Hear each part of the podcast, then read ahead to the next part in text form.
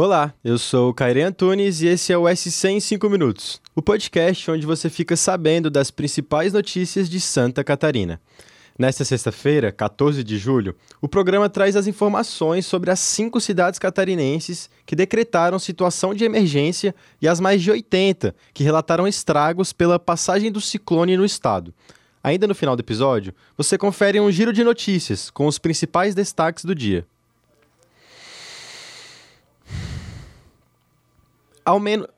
Ao menos cinco cidades de Santa Catarina decretaram situação de emergência em decorrência do ciclone extratropical que deixou rastro de destruição no estado. Segundo a Defesa Civil, mais de 80 municípios relataram estragos e prejuízos até a quinta-feira. E o município de Guaruva, Segundo a Defesa Civil, mais de 80 municípios relataram estragos e prejuízos até a quinta-feira, e a cidade de Garuva, no norte catarinense, também deve emitir um decreto de emergência. Os ventos a mais de 140 km por hora registraram ocorrências de quedas de árvores, postes, destelhamentos e bloqueio de rodovias, além da morte de um trabalhador em Brusque, que fazia a manutenção da rede telefônica quando foi atingido por uma árvore. Em Navegantes, no litoral norte, duas mulheres foram pisoteadas depois que uma parede de PVC desabou em uma empresa e os funcionários correram. As rajadas também derrubaram dois caminhões na BR-101 na quinta-feira, e mais de 300 mil residências chegaram a ficar sem luz por conta dos postes atingidos. O NSC Total fez uma cobertura completa dos principais acontecimentos pela passagem do ciclone, e você pode conferir os vídeos, imagens e relatos lá no nosso portal. Dados divulgados pelo Observatório da Fiesc mostram que Santa Catarina alcançou, no primeiro semestre de 2023, quase 6 bilhões de dólares em exportações.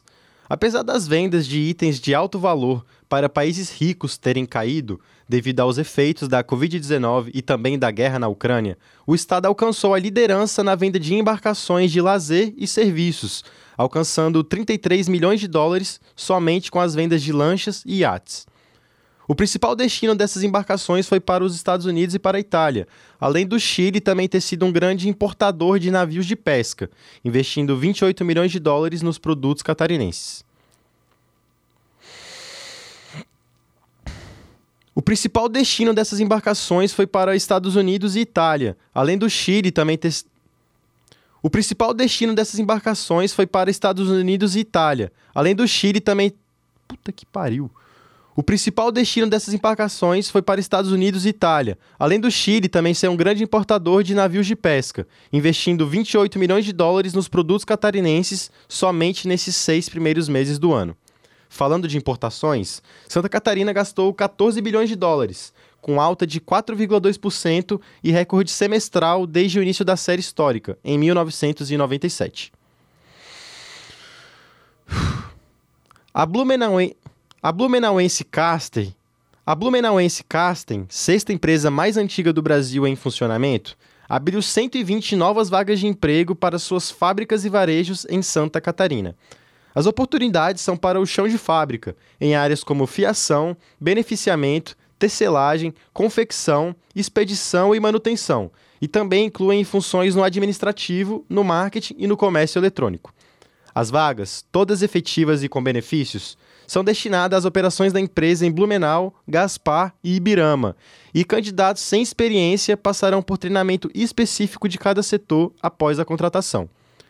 Segundo o colunista Pedro Machado, a abertura de vagas pela Casten representa um suspiro para o setor, em um momento em que grandes empresas têxteis da região anunciam demissões, casos da Coteminas e da Hering.